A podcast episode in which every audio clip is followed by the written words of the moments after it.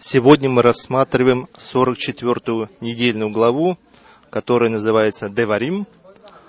Это пятая книга Моисея, и мы сегодня читали с первой главы первого стиха по третью главу 22 стиха.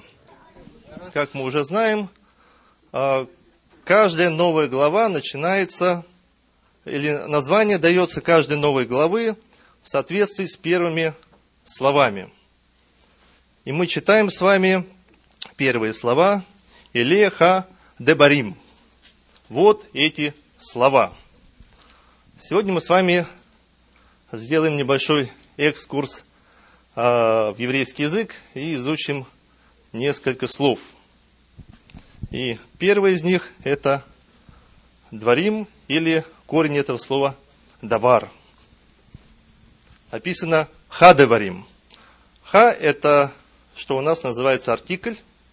То есть это не просто какие-то слова. Вы знаете, что в языке, если есть определенный артикль, это о чем-то говорит. И наше сегодня первое слово пишется таким образом. Такое слово, вы знаете, что пишется справа налево. Первое это у нас артикль, конец это у нас окончание, то есть слова, не просто слово, и сам корень, который читается как давар. Давар. Что это слово означает? Значит, само слово как существительное, давар – это слово, изречение, вещь, дело. То есть то, то что имеет какое-то содержание. Не просто какое-то слово, а именно Слово, сказанное с какой-то целью. И от этого же слова образуется глагол говорить, сказать, беседовать, декларировать, заявлять и наставлять. И вот этими первыми словами начинается наша глава. Мы сегодня рассмотрим только первую главу а, пятой книги Моисея. На все у нас не хватит времени.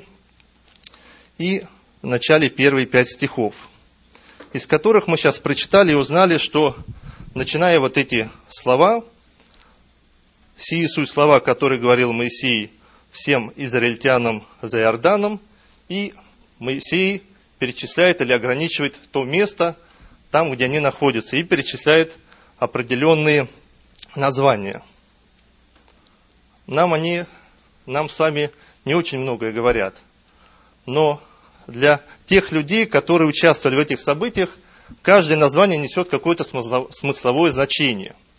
Вот, к примеру, скажем, если мне говорят, вот это там Азербайджан. Я не был, не знаю, не видел, но кто там жил, когда это слово произносится, сразу какие-то ассоциации возникают, какие-то краски, какие-то воспоминания. То же самое и присутствовало там – Далее мы читаем, что упоминается расстояние, то есть от Харива до того места, показывает не только место, где находится, но и расстояние 11 дней. Далее время, 40 год, 11 месяц, первый день. И события, которые произошли перед тем, как эти слова были сказаны – и что это за событие? Это разгром двух царей. И вот весь народ стоит у реки Иордан. Моисей созвал их всех и хочет сказать какие-то слова. Если мы внимательно посмотрим на эти пять стихов и опустим указание местности, времени и тех событий, то это можно прочитать так. Вот суть слова, которые говорил Моисей всем израильтянам. Третий стих. «Говорил Моисей сынам Израилевым все, что заповедал ему Господь о них». И пятый стих. Моисей начал изъяснять закон сей.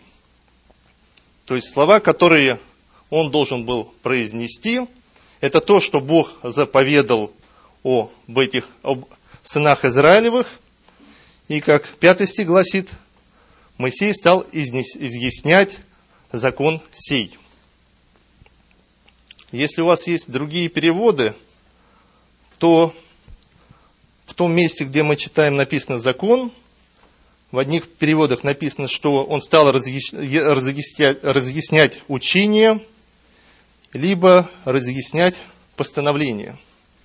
Интересно, что вот то слово, которое у нас написано как закон, здесь в этой главе написано как Тора. Да, либо учение, но в оригинале написано Тора. Так посмотрим, как это слово пишется. Тоже есть артикль. Артикль убираем по-русски.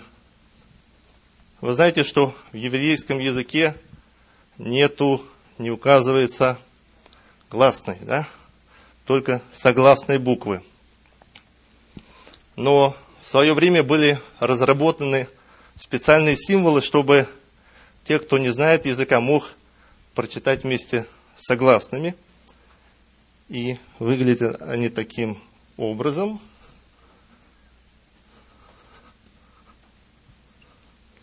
Вот этот символ означает буковку А, этот символ О, и этот символ тоже буковку А.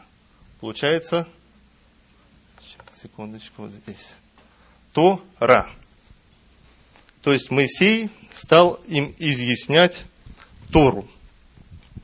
Почему? Потому что мы читаем, написано в третьем, э, потому что написано в третьем стихе, что это было повеление Господа. Интересно, что повеление, которое мы здесь, о котором читаем, а, это слово по-еврейски звучит как «зава». Вы знаете все такое слово «мицвод». Знаете такое слово? Что оно означает «заповеди».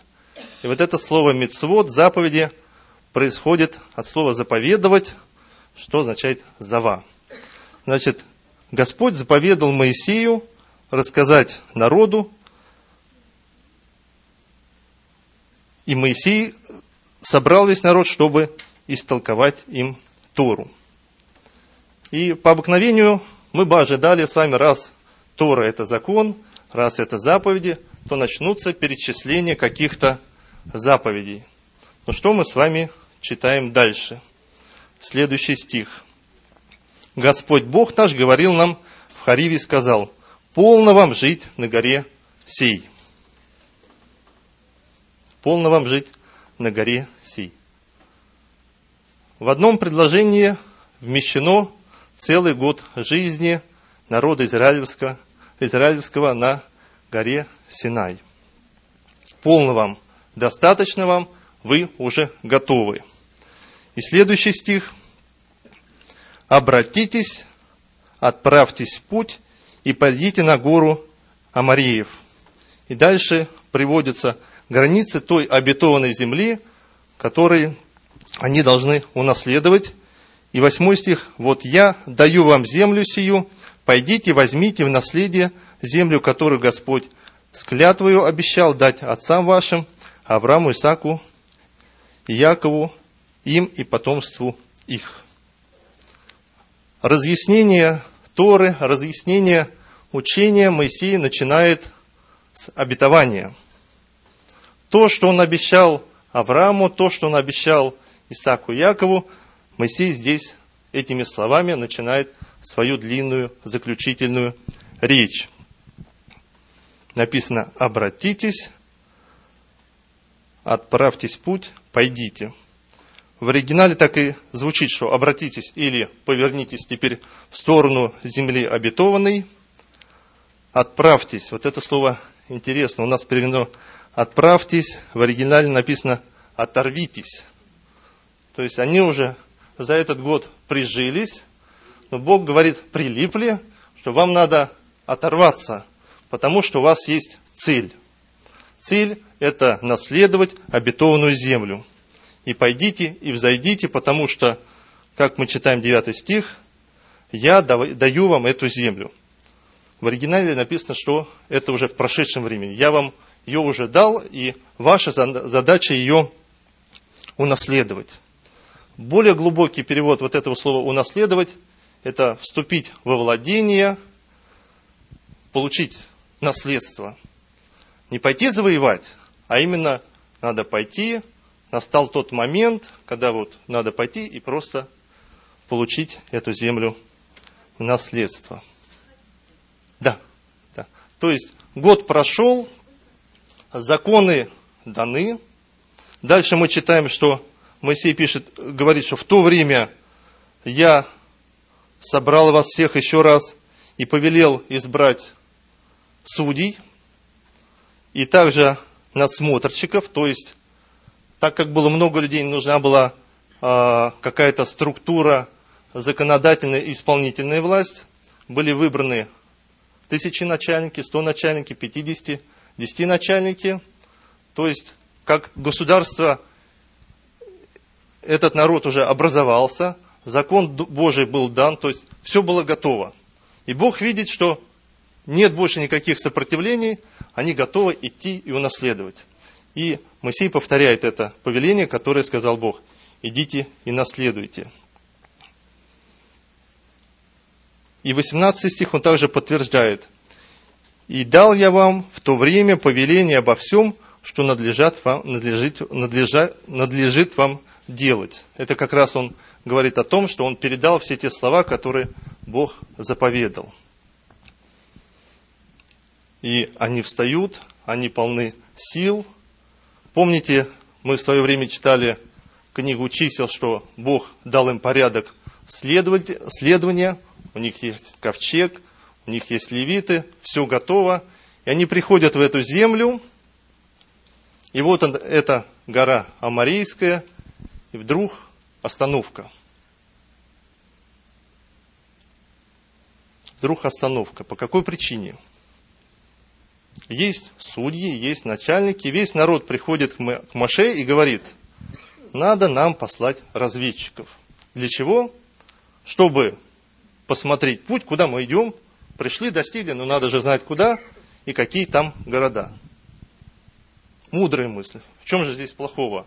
послать, разведать, чтобы знать, куда идти. Недоверие, да?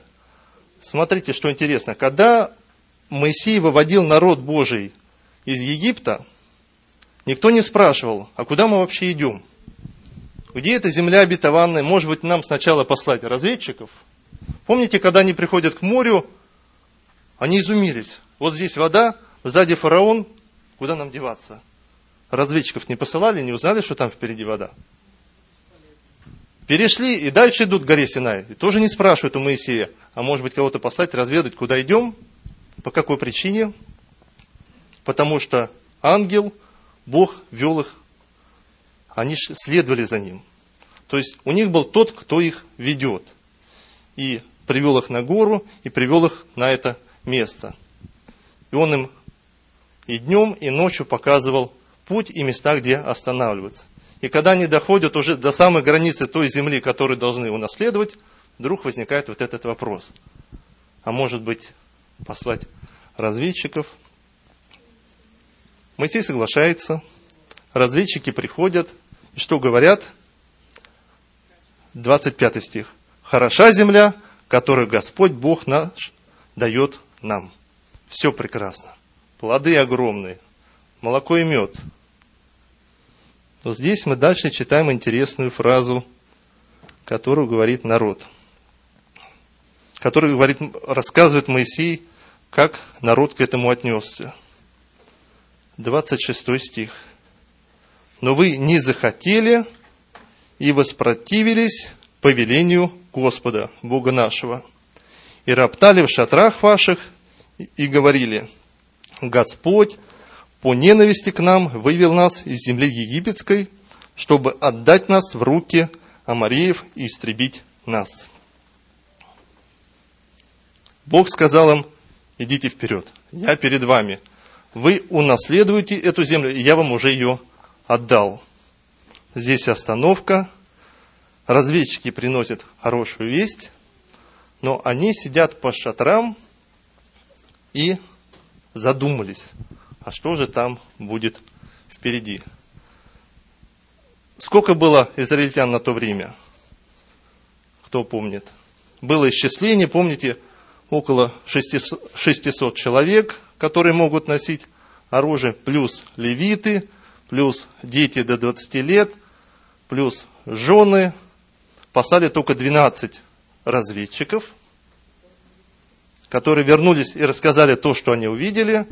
И вдруг, вот представьте, сколько надо было этим 12 обойти все это население, чтобы рассказать, что они там увидели.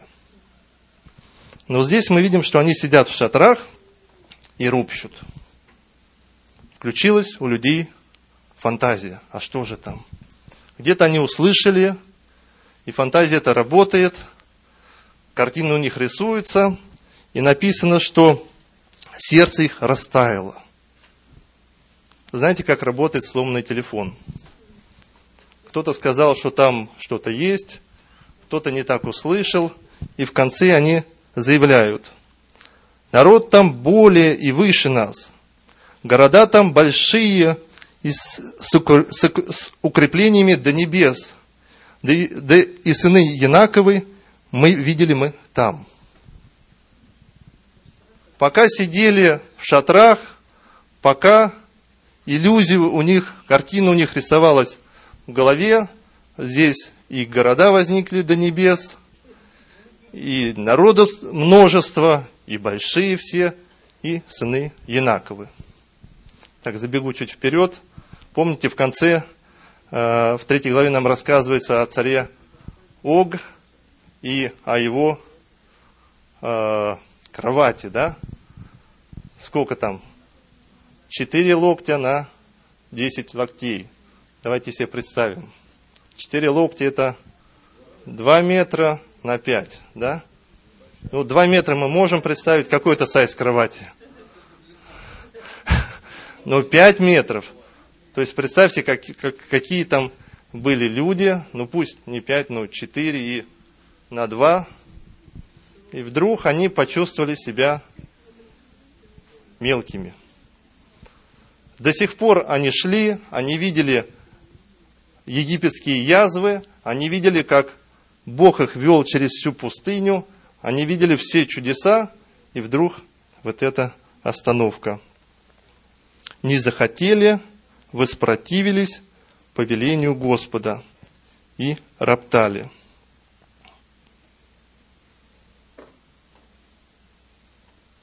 Но Моисей, как обычно он делает, он их подкрепляет. Да? И читаем мы 30 стих. Господь Бог ваш идет перед вами и будет сражаться за вас, как Он делал с вами в Египте перед глазами вашими. И в пустыне сей, где, как вы видели, Господь Бог твой носил тебя, как человек носит сына своего. И 32 стих. Но и при этом вы не поверили Господу у них уже был опыт общения с Богом. Был Египет, была пустыня, и такой поэтической фразой Моисей описывает, что Бог носил вас как сын, ой, как отец сына своего, как отец младенца своего. Но вы не поверили. Следующее слово, которое мы с вами сейчас запишем – и рассмотрим, и о котором мы поговорим немного поподробнее. Это вот это слово, которое здесь написано, не поверили. Значит, пишется она таким образом.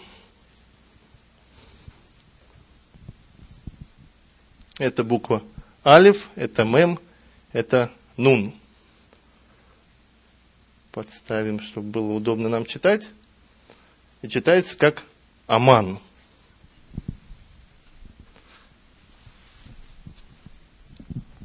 Это слово имеет очень интересное смысловое значение. Вот в этом месте, как поверили или не поверили, э, оно стоит в определенной форме, скажем так, в необычной, не э, в простой форме. А простая форма, вот как здесь и записано, э, это существительное, и оно обозначает воспитывать, воспитатель или нянька. Да. То есть вот это слово означает в простой форме, как воспитатель или нянька. Но вот там, где мы с вами читали сейчас, где написано про веру, там специальная форма. И она означает реакция человека на воспитание, или вот, как написано, что воспитатель или нянька. Давайте вот подумаем, чем занимается воспитатель или наставник или нянька. Что они делают в жизни, скажем, ребенка? Воспитывают, наставляют, обучают, находятся постоянно рядом с ним, если нужно, наказывают. Угу. Давайте прочитаем об этом э, в книге чисел, 11 глава и 12 стих. Там как раз оно находится, это слово вот в простой форме. 11 глава и 12 стих. «Разве я носил в чреве весь народ сей, и разве я родил его? Это ты говоришь мне, неси его на руках твоих, как нянька носит ребенка в землю, которую ты с клятвою обещал отцам его». Это Бог говорит Моисею. Ой, это э, Моисей отвечает Богу. Да, он говорит, разве я родил, разве я нянька? То есть он использует вот это слово. И что интересно, что вот в нашем месте, где мы, вы, мы с вами сейчас читали перед тем, как узнали о неверии народа, что Моисей тоже повторяет эти слова и говорит, помните, как в пустыне Бог вас носил на руках, как отец носит своего сына. Еще это слово еще одну форму имеет – и она для вас очень знакомая. Давайте откроем числа 5, 5 глава и 22 стих. «И да пройдет вода сия, а, наводящая проклятие во внутренности твои, чтобы опух живот твой и опала лона твое, и скажет жена Аминь, Аминь». Как вы думаете, где здесь это слово? Оно немного пишется, все слова пишутся одинаковые, только гласные у них разные.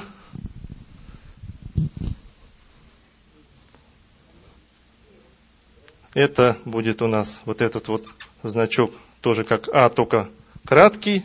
Вот этот значок, как наше Е. И получается Аминь. То есть Амиль, Аминь, либо верно. Да, амен.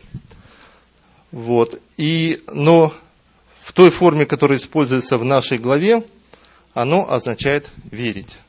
Если мы соберем все это вместе и попробуем понять вот сущность этого слова и его происхождение, то вера в этом отрывке означает что? Что когда человек видит, как Бог заботится о нем, как Он несет его как на руках – как нянька, как отец, то у человека возникает отклик. Желание следовать, желание повиноваться, и это называется вера.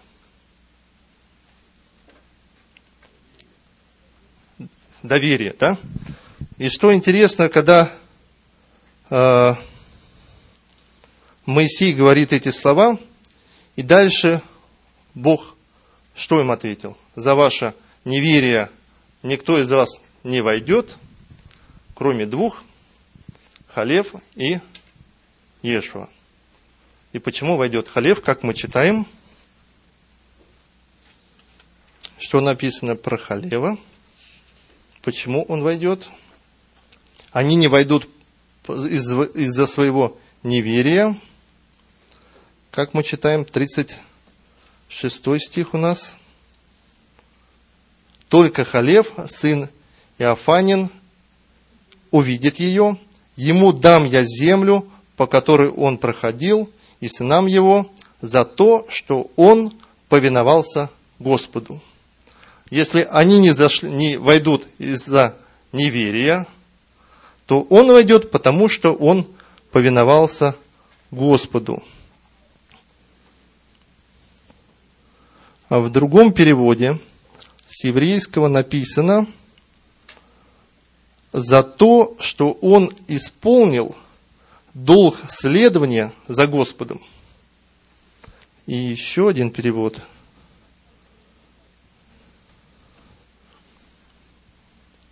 За то, что он был верен Господу. Если мы тоже рассмотрим, как это написано в оригинале, то там три слова. Первое означает полнота или посвящение или полностью. Второе слово означает следование. Ну и третье – Господу. То есть за то, что он полностью посвятил свою жизнь для того, чтобы следовать Господу. То есть из этого отрывка получается, что вера – это когда человек полностью посвящает себе следованию за Господом, следованию за Богом, посвящает свою жизнь, все свои стремления, все свои желания. И это было что? Мецва. Это была заповедь, чтобы народ Божий следовал за Господом. Посмотрите, как интересно. Есть такие мнения, что вот есть закон, а есть вера. Но здесь, в этом месте, закон и вера объединяются в одно. Чтобы выполнить закон, чтобы выполнить мецвод, чтобы выполнить повеление, необходимо следовать за Господом. И верить в то, что то, что Бог говорит, вот этот закон, вот этот мецвод, это действительно так. И принимать это. один Рав а, Шауль, или по-русски Саул, послание к римлянам, 1 глава, 17 стих, повторяя слова пророка, говорит, «Праведный верою жить будет». И вот то слово «праведный» означает человек, который поступает правильно, человек, который исполняет повеление, исполняет закон, верою жив будет. И здесь мы также это видим, что Халев исполняет закон следования за Господом, исполняет все повеления, которые Господь дает. Он верит в то, что раз Бог обещал наследовать эту землю, то не должно быть никакого страха перед глазами. Нужно только верить и следовать. И Бог без всякого вооружения приведет тебе и даст.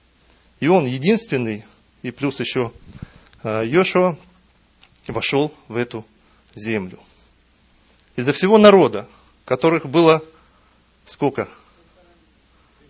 Ну, которых перечислили, которые были военные, 600 тысяч погибли в этой пустыне за все эти 40 лет.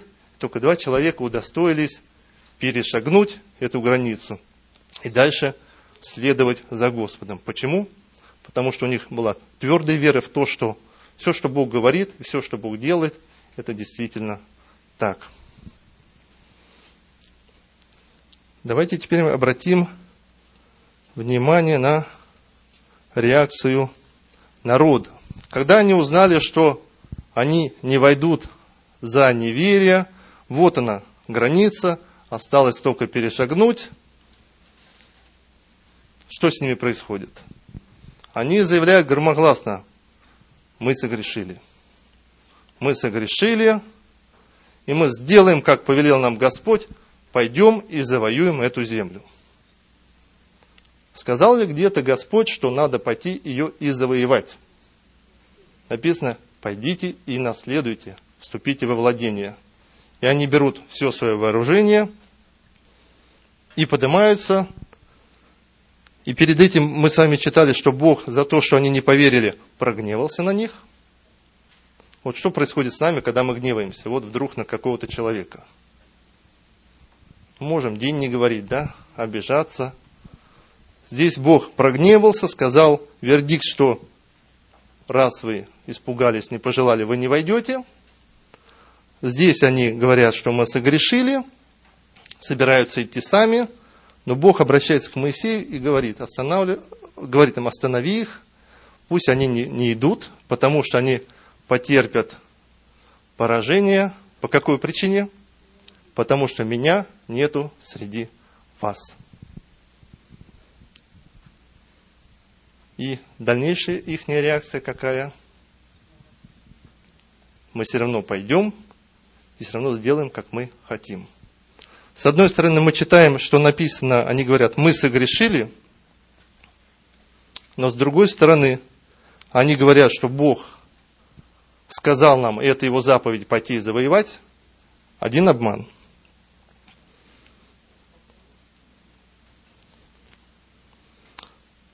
Сорок третий стих. «Я говорил вам, но вы не послушали и воспротивились повелению Господню, и по упорству сердца вошли на гору. Они воспротивились повелению, они не послушались по упорству своего сердца. То есть то, что мы с вами раньше читали, что такое неверие, это упорство, это непослушание, это мое я, я так читаю, и как мы видим, это и подмена слов Божьих. Бог им не говорил, идите и завоюйте.